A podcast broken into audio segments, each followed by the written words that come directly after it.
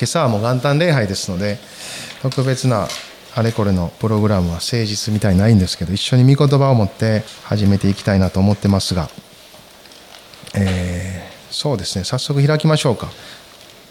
今朝は三箇所ですね。旧約聖書の三箇所。あんまり開かないんですけど旧約聖書三箇所の6章の8節開けますでしょうか。イザヤエレアイエゼダニエルぐらいから言ったらホセアヨエアモオバヨナミ、えー、箇所の6章の8節。まあ聞いておいてくださってもいいです。そして開ける人は開いて読んでください。いずれにしても御言葉によってこの時間一緒に過ごしていきましょう。6の8ですね。一緒に読んでください。主はあなたに告げられた。人よ何が良いことなのか。主があなたに何を求めておられるのかをそれはただ公正を行い誠実を愛しへり下ってあなたの神と共に歩むことではないか、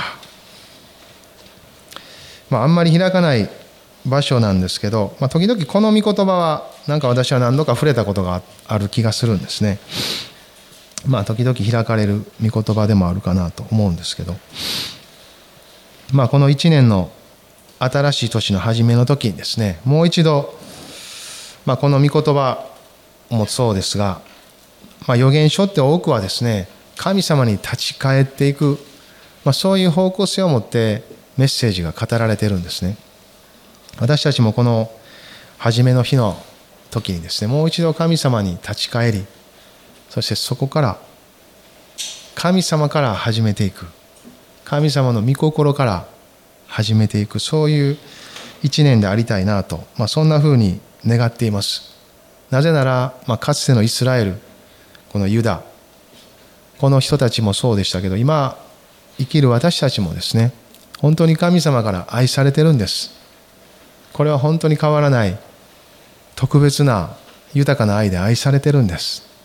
その愛する子供たちに対して神様は無関心ではありません。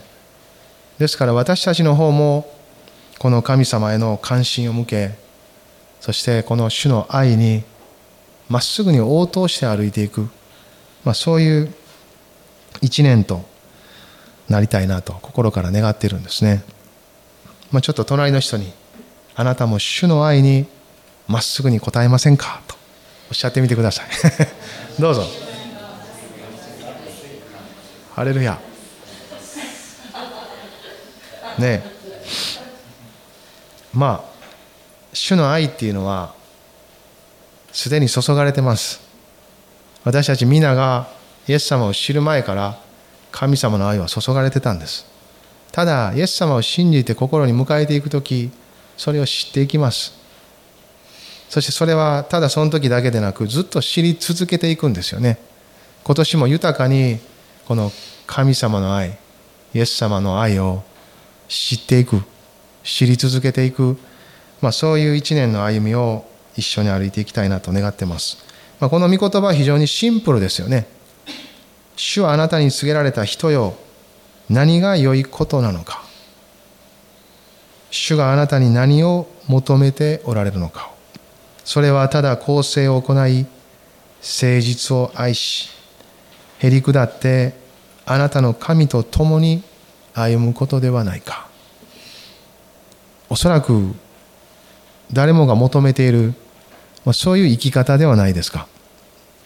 細かくどうやって生きるかは別にして大きくこのように生きていきたいと誰もが願うんじゃないでしょうか。公正講義を行って生きていきたい。誠実を愛して歩いていきたい。へり下って歩みたい。神様と共に歩けるならばそのようにしたい。まずはその願いが私たちのうちにあるところから始めていきたいんですね。そうできているかできていないかそのように生きているのかどうかはそこからついてくることですがその願いがあればこの御言葉と合わせられていくんじゃないでしょうか、まあ、ミカというこの預言者はイザヤと大体同じぐらいの時代に生きた人です。イスラエルが北と南に分かれてですね北王国イスラエルはアッシリアに滅ぼされて南王国ユダもそのアッシリアが攻めてきましたけどその時の王様ヒゼキヤ王が王様でしたけどその時は退けました。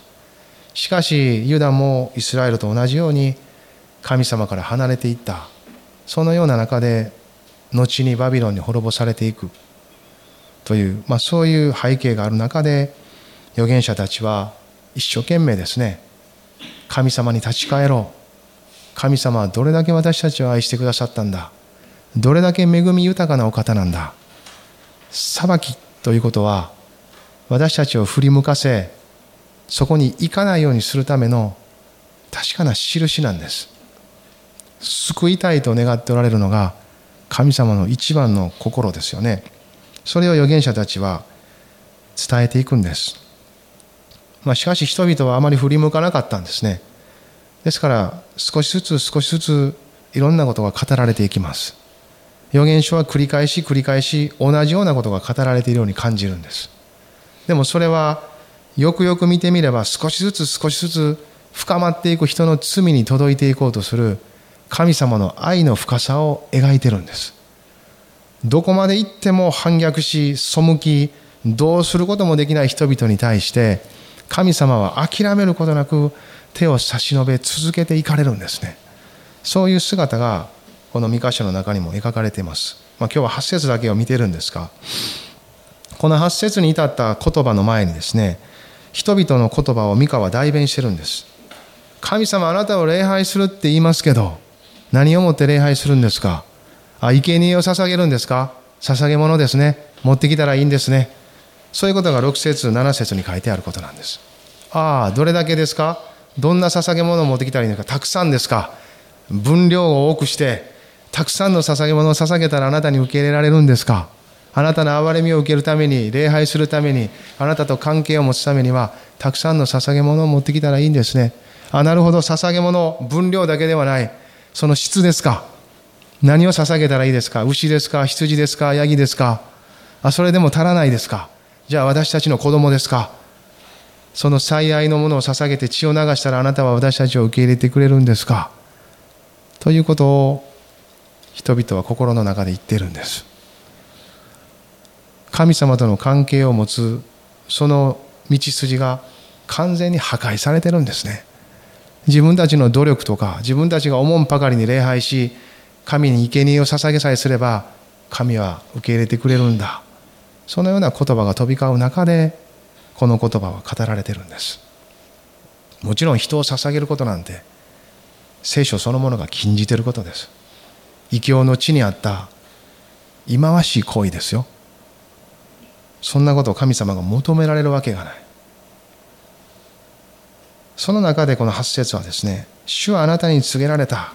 人よ何が良いことなのか主があなたに何を求めておられるのかはもはや語られ知っているではないか。この神様が求めておられることあなたがなすべきことはすでに分かっていることじゃないか。ですよね。そんなに難しいこと語られてないですよね。なぜ私たちは難しく感じるのか。公正に生きることは難しいことでしょうか。誠実を愛することは難しいことなんでしょうか。へりくだって神と共に歩むことは難しいことなんでしょうか？難しいですよね。難しいですよ。人はそんなふうに生きたいと願ってるけど生きれない自分に出会い続けて生きてるんですからやっぱり難しいんですよ。それは人が人だからです。でもその人を知ってるので神様は招いてるんですよね。そのように生きる力がないことを知っておられるんですよ。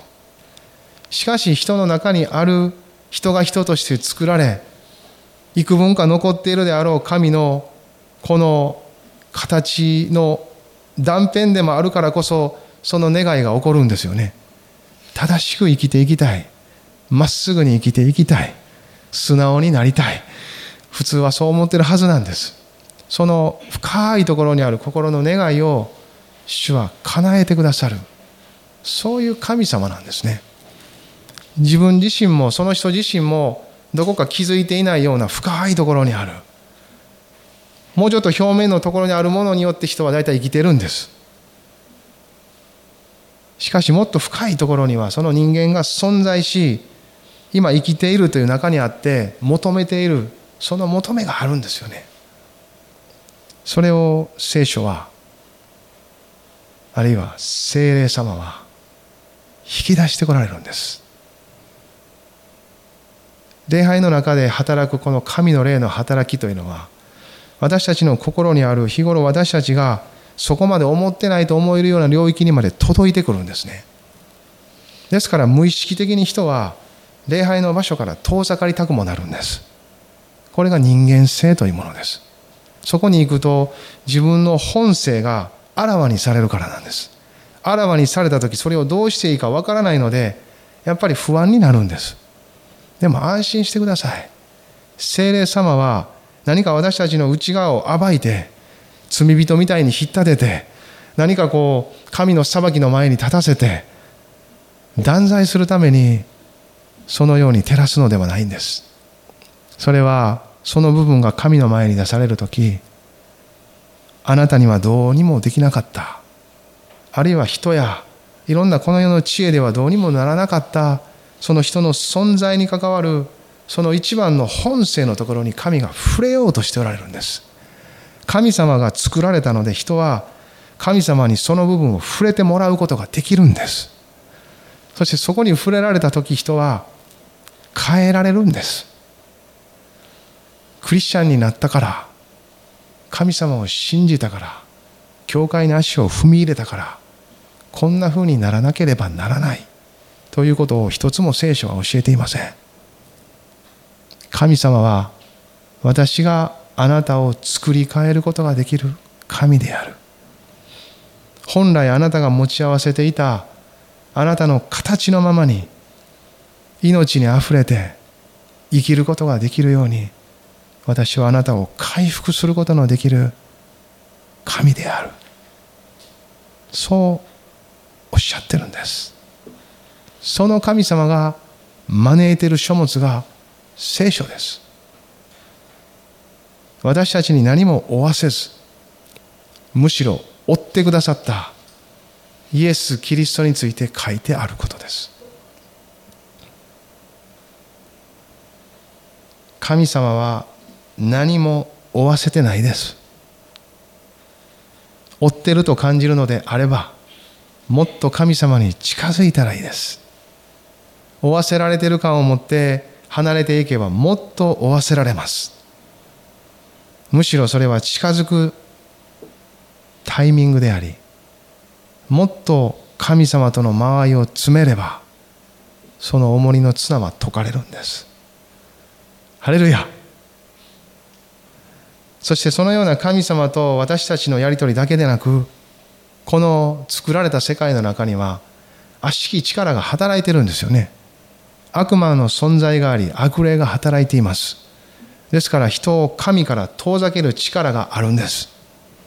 それはいい形でそれぞれにふさわしい形でその人を遠ざける道が設けられてるんです。ですからややこしいです。しかし御言葉は御霊の働きはそれさえも照らしていくんです。そして私たちが生きているこのクリスチャンが生き教会が歩むその歩みというものは個人で歩く歩みではありません。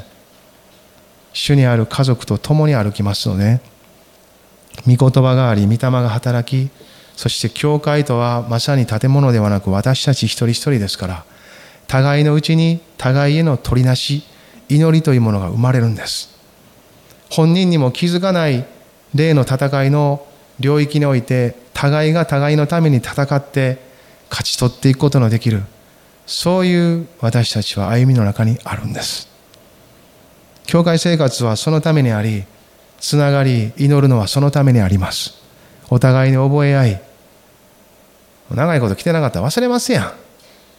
だから時々顔を出すんです。また覚えます。祈りがもう一回よみがえります。まあそれは冗談みたいな本気の話です。人間だから忘れますよ。もちろん神様は覚えてますよ。もちろん覚えるというだけ祈るだけというだけでなく私たちは集まる時互いが関わる時その中にあって神様を知っていくんです。神様を知るのは聖書だけからではありません。御霊はうちに働き私たちは一つって言われてるんですからお互いが断片なんですからお互いが集まる時より色濃く神が分かるんですよね。あの人を通して神の断片のここが分かる。あの人を通してここが分かる。あの人を通してね。憐れみ深い方から憐れみを知る。誠実な方から誠実を知る。怒りっぽい人から神の怒りを知るとか。まそれは冗談みたいなことですが、まあ、義憤ってありますよね。正しいことに対して。神の御心に対して背いてることがあれば何か外れてることがあれば怒りを持つって人もまあねいると思うんですよね。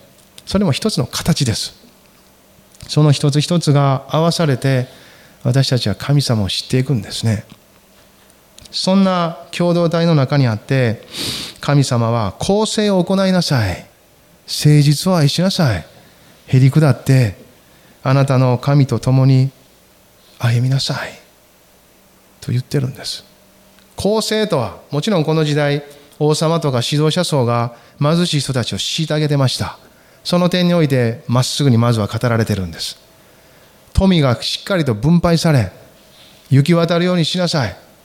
食べるものがない人がいたら食べさせなさい。普通のことです。自分が有り余るほど食べて余ってるんやったら分け与えるべきです。大体人間なんて一食で食べれるようなんて決まってるんですから。そんなにいっぱいあったかって食べれないですよ。持ってたところで腐るだけです。腐るようにできてるんです。一食十である程度満足したら他の人のことも考えましょう。っていうことですよね。別に満足する前から考えてる人はそれでもいいけどそれであんまりにも人のことばかり考えて自分の人生において文句ばかり言ってんやったらあんまり意味がないです。自分もちゃんと肥やしてください。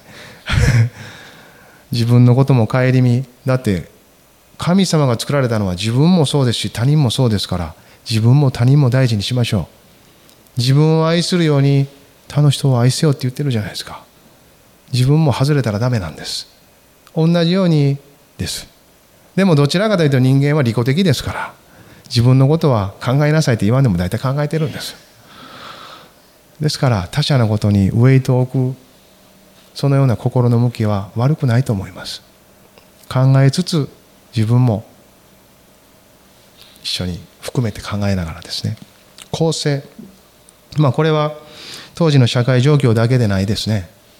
私たちの今の家庭生活の中においても互いの間で公正に 親子関係とかそういう中で公正に互いを顧みていく公正さ公義というものがありますね、まあ、社会で生きていたら公正さっていうのは難しく感じるものですよね。クリスチャンはクリスチャンの御言葉の基準が少しずつ備わっていきますので社会は御言葉の基準で成り立っていませんから普通にぶつかることです。それは驚く必要のないことなんです。ぶつかるんです。でそのせめぎ合いの中で私たちは神様の御言葉から答えをいただきながら歩こうとするところに誠実さが生まれていくんです。これつながってますよね。公正に生きようと思えば誠実に生きることを愛しているというものがなければその外側に出てくる生き方の内実は私たちの心と魂の領域にありますからそれが養われていく、まあ、そのような必要を持っているんじゃないかなと思います。この聖書が言うここで言う公正さというのは時代の価値観に振り回されないその好みや流行に惑わされずに神の判断をもって自分の心を判断することです。そのような判断力はもともと備わってませんので御言葉から学んでいく必要を持ってます。誰もが学校で算数を国語を学んでいきますよね。あれ学ばなかったら身につかないですよね。同じなんです。魂のこと霊のこともある意味では御言葉がその食物となっていくんです。ちょっと学び方は学校の勉強と違う部分もありますけどとっつきはよく似てるんです。まずは御言葉に向かうことです。ちょっとずつでも食べていけばある時その御言葉が効力を発揮してきます。分からなくてもいいので魚を食べるみたいにちょっとずつ食べていくんです。通読するっていうのはそういう部分があると思いますね。魚みたいにこうわーっと食べれるとこだけ食べて骨とか内臓とか目ん玉とか置いとったらいいんです。まずは身のおいしいとこだけ。ね。ちっちゃい時だったら親がこうね魚のほぐし身を取ってこうぴょんとこうご飯の上に置いてくれますよね。あの韓流ドラマとか見てたらああいうの多いんですね。こうやって「まあにもご」とか言いながらこうパッと置いていくんですよね。たくさん食べなさいよって言ってね。ちょんちょんと置いていくシーンがありますけどあんな感じで読んでいったらどうでしょうね。まあ、子供が小さいうちとかは親御さんが助けてあげたらいいですね。同じです。さあこれ食べなさいよって、一緒に読みましょうって言ってですね。あるいは読んだことを分かち合ったりとかですね。そうすることで御言葉に親しむってことが生まれていきます。これはもう親子だけでなくて友達同士でもですね。御言葉をただ自分だけで読むって言ったらしんどいことです、これ。読んだことを一緒に分かち合っていく。今日こんな御言葉読んだよって。まあ、そのために教会では通読したりね。同じできれば QT のあの本を使ったりするんです。同じところを流れていれば分かちやすいじゃないですか。あの今日の見た。あれあの御言葉。あれでめっちゃ教えられたねって。私自分の青年期はそうやって過ごしました。20代の頃です、まあ、その頃に神様にバンと出会ってですねそしてもう御言葉が楽しい時期がありました。あるいはこういう聖書だけでなくいろんな信仰書も読みながらですねそう読んだ本のみんなでこう回し読みしたりしながらこう感想を言い合ったりしながらこんなこと書いとったなあんなこと書いとったな。実際それがただ書いた本の話だけでなく自分の生活の中でもそういう信仰が作られていきますので実践していきますよね。すると神様が祈りに応えられたり神様に従ったらこんなふうになったとかなっただけでなく従った時にすっごい喜び湧いてきたんやんかっていうこの従う喜びとかですねいろんなこの教会生活にまつわる神様との関わりのあるものを分かち合っていく中でこうそれがこう広がっていくんです。まあグロリアとかね水曜礼拝とかは主にそういうことをなんかこうしてるような時間かもしれませんけど、まあ、それ以外にも礼拝が終わった後の交わりの時間とかそういう時にそういうことをしながらですね少しずつ作っていかれる面があるのかなそんなふうに思いますね。公正を行い誠実を愛しというところにつながっていく私たちの営みなんです。そんなに難しいことではありません。すでにやっていることをちょっと展開させていくんです。そして祈りで肉付けしながら内なる御霊に聞き従ってそれを自分だけでとどめずに他の人とつながりながらやっていくと誠実を愛す心公正を行っていくということが私たちの身の回りからまずは広がっていきます。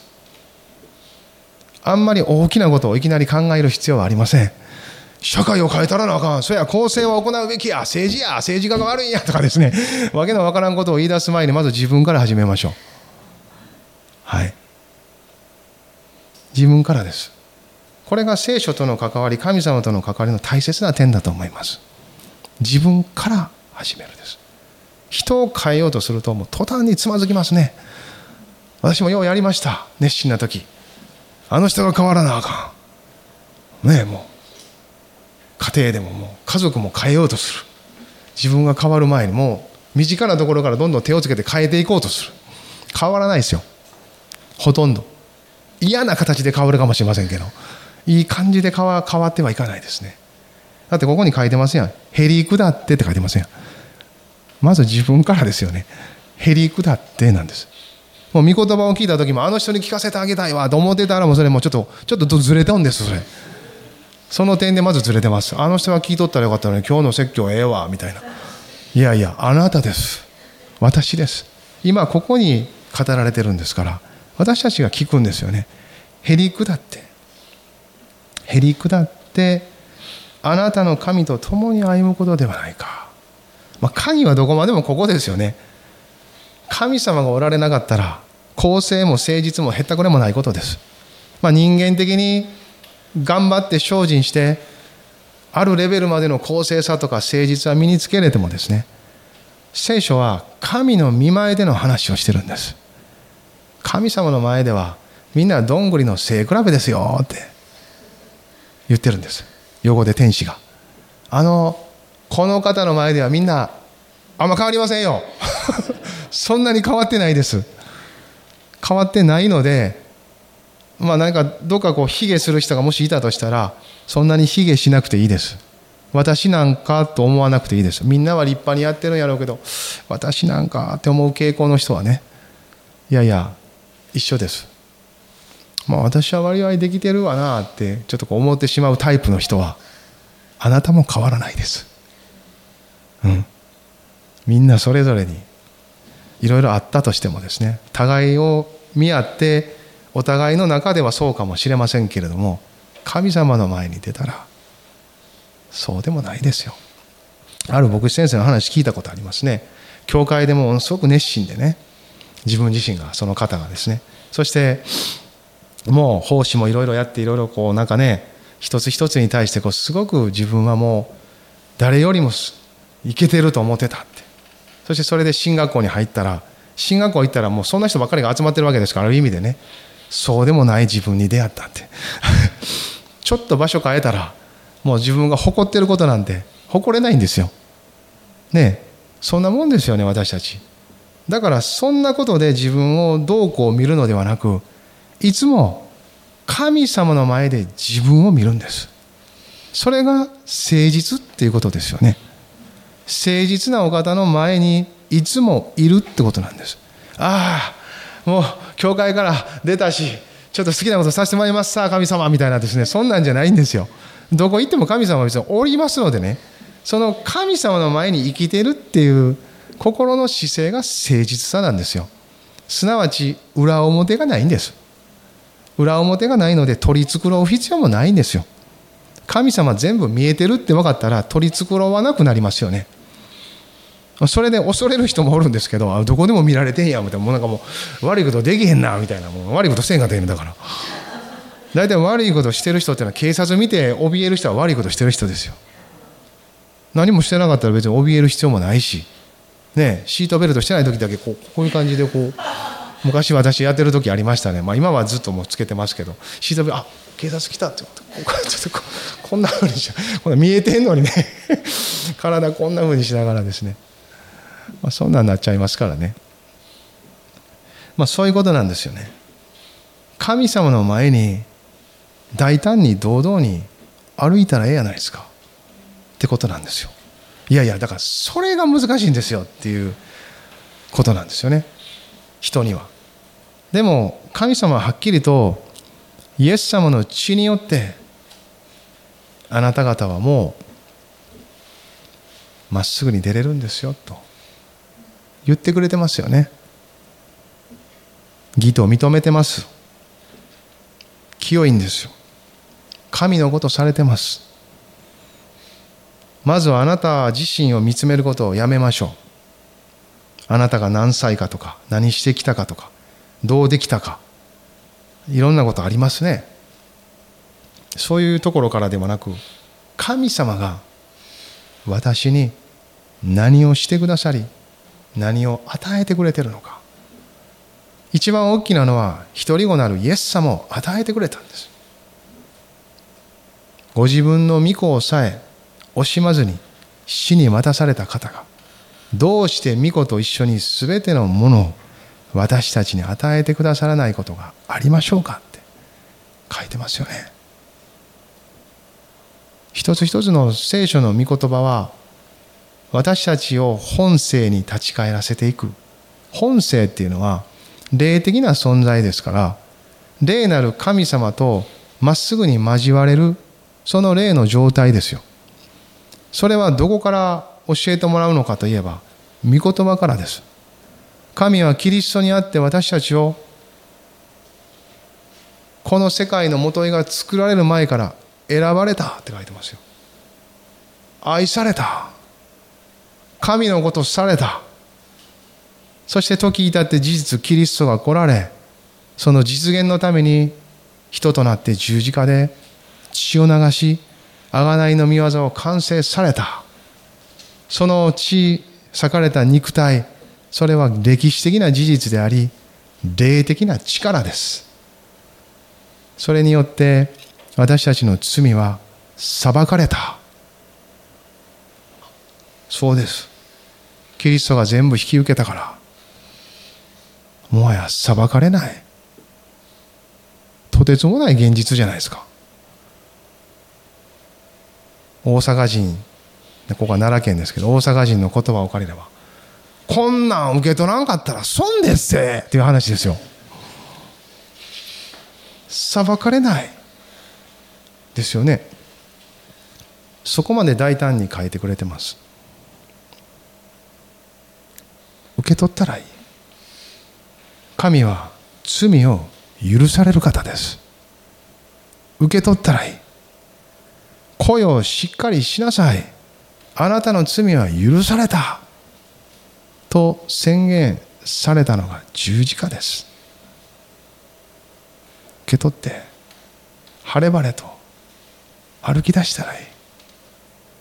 愛されて許されて祝福されてるんです。天において全ての霊的祝福を持って祝福した。どこまで祝福してくれるんですか？私たちの全存在全生涯永遠に至るまで神の祝福はもうあります。心配しなくていいです。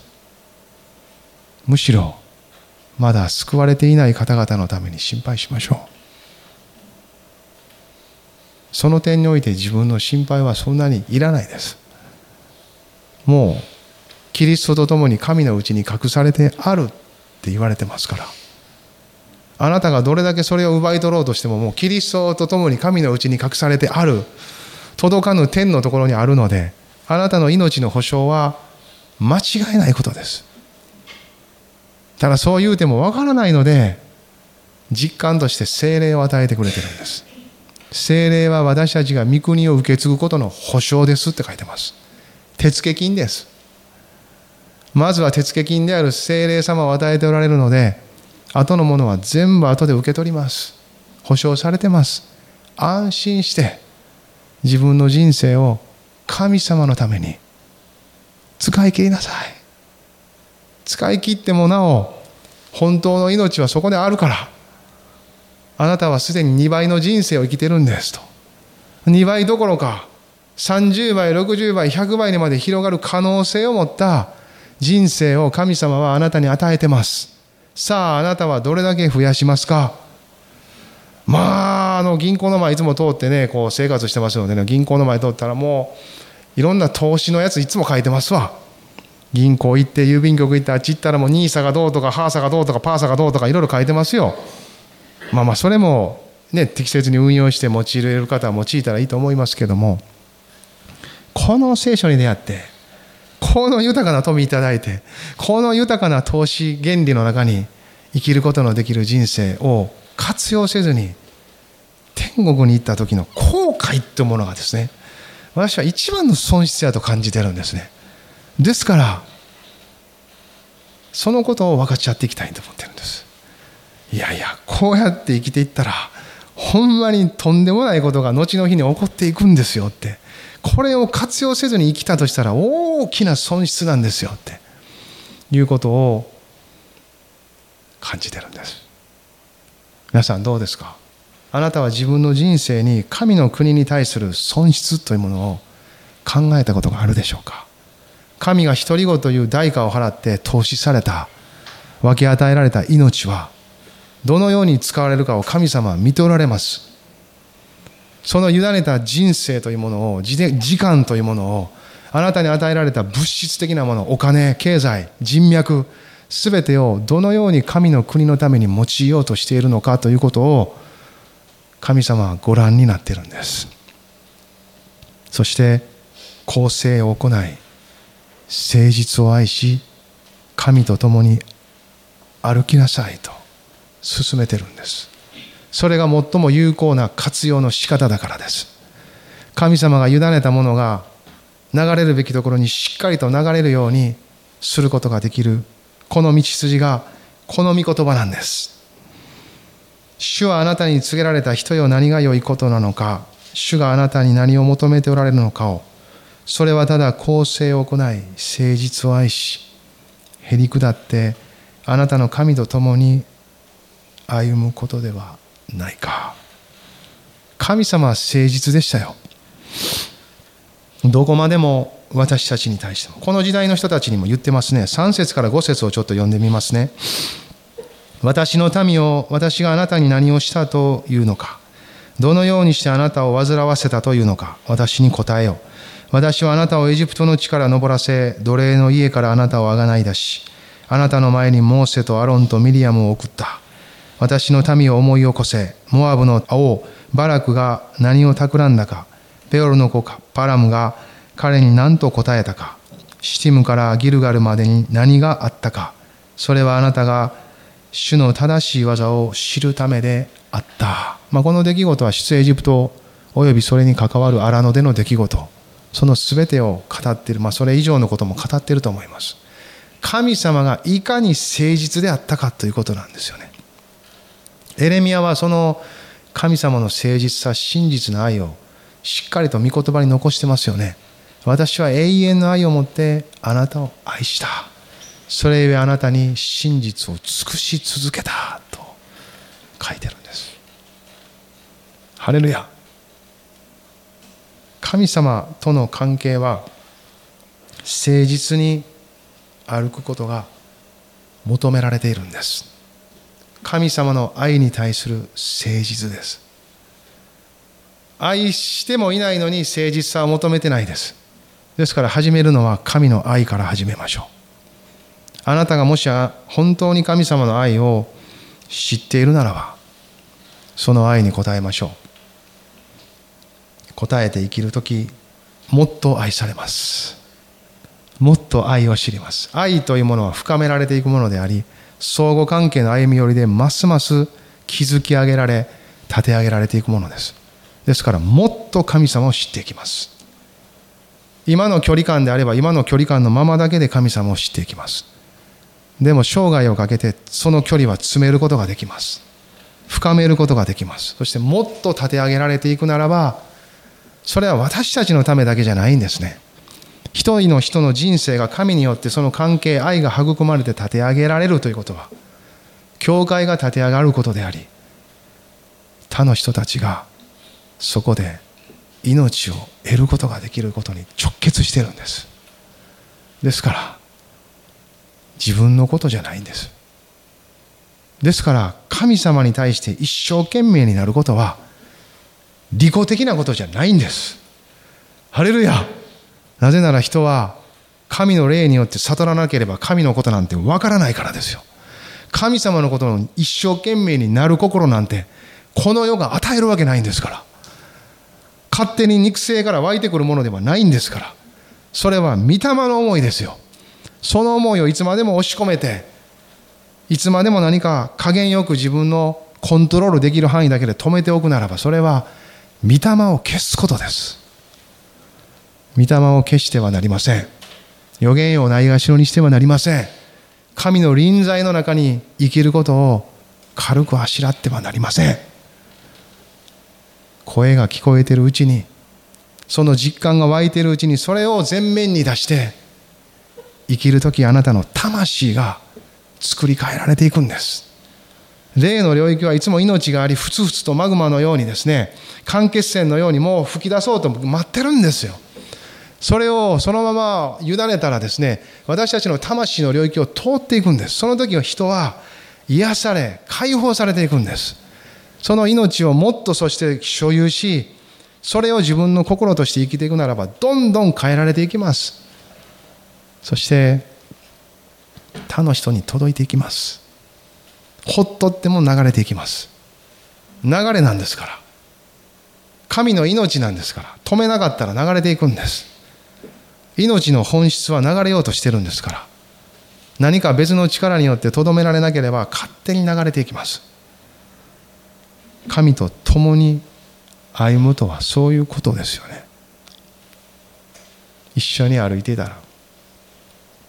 この方の命が私たちを通って流れていくんです。へりくだりさえすればいいんです。へりくだるとは自分で生きることをやめることです。自分を中心にして生きることをやめることです。人の楽しいお祝い事や喜びの噂を聞いてもね自分中心に聞いたら腹を立てるそれが人です。自分には面白くない。あいつにはおもろいかもしらんけど俺にはおもろないことや。ってなったら祝福しないのが人間でしょ。でも神様を中心にするとはああなんかおもろないなって感じでも神様はどう見ておられるんやろって見た時喜んで祝福しておられるんか合わせようってなるんです。親方さんに合わせよう。親方さんがそう言うんやったらはい。いろんな職場とか関係の中にもあることですやん。自分の心じゃないけどああ親方さんがそう言うんでしたらそれで行きますってなるでしょ。神様と歩くってそういうことですね。私たちが神になるのではありません。ならないです。ずっと人間です。薄汚い自分中心などうしようもない。それが私たちです。あえて仲間にさせてください。私だけやったら寂しいから。私たちです。しかしそんな者たちが神と共に歩くので変わるんです。自分中心にせえんかったらいいんです。自分はずっといますよ。変わらないです。自分ああ神様そうなんやって。合わせよう。この年大いにですね神様に合わせませんか？自分を見つめて自分を一生懸命変えようとするのでなく神様に合わせませんか？その神様が私たちを作り変えられます。祈りましょう。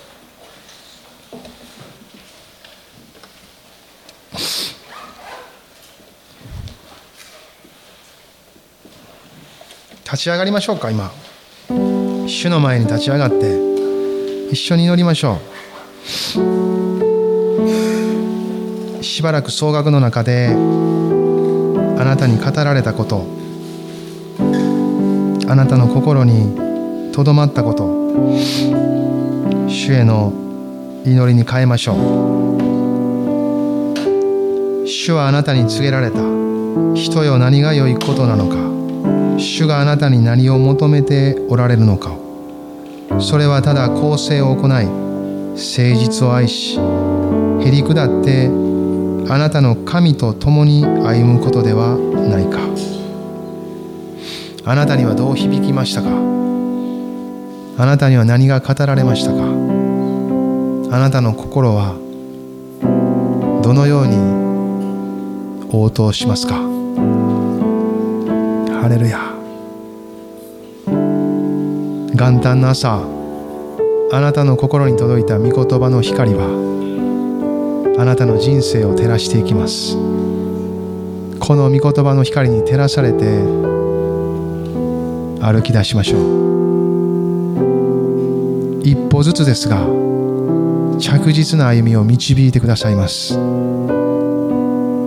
時に焦ることもあるかもしれませんがその時こそ神様に信頼して主は全てを知っておられることを信じましょう。ハレルヤ。ハレルヤ。人を変えようとせずまずは自分から始めましょう。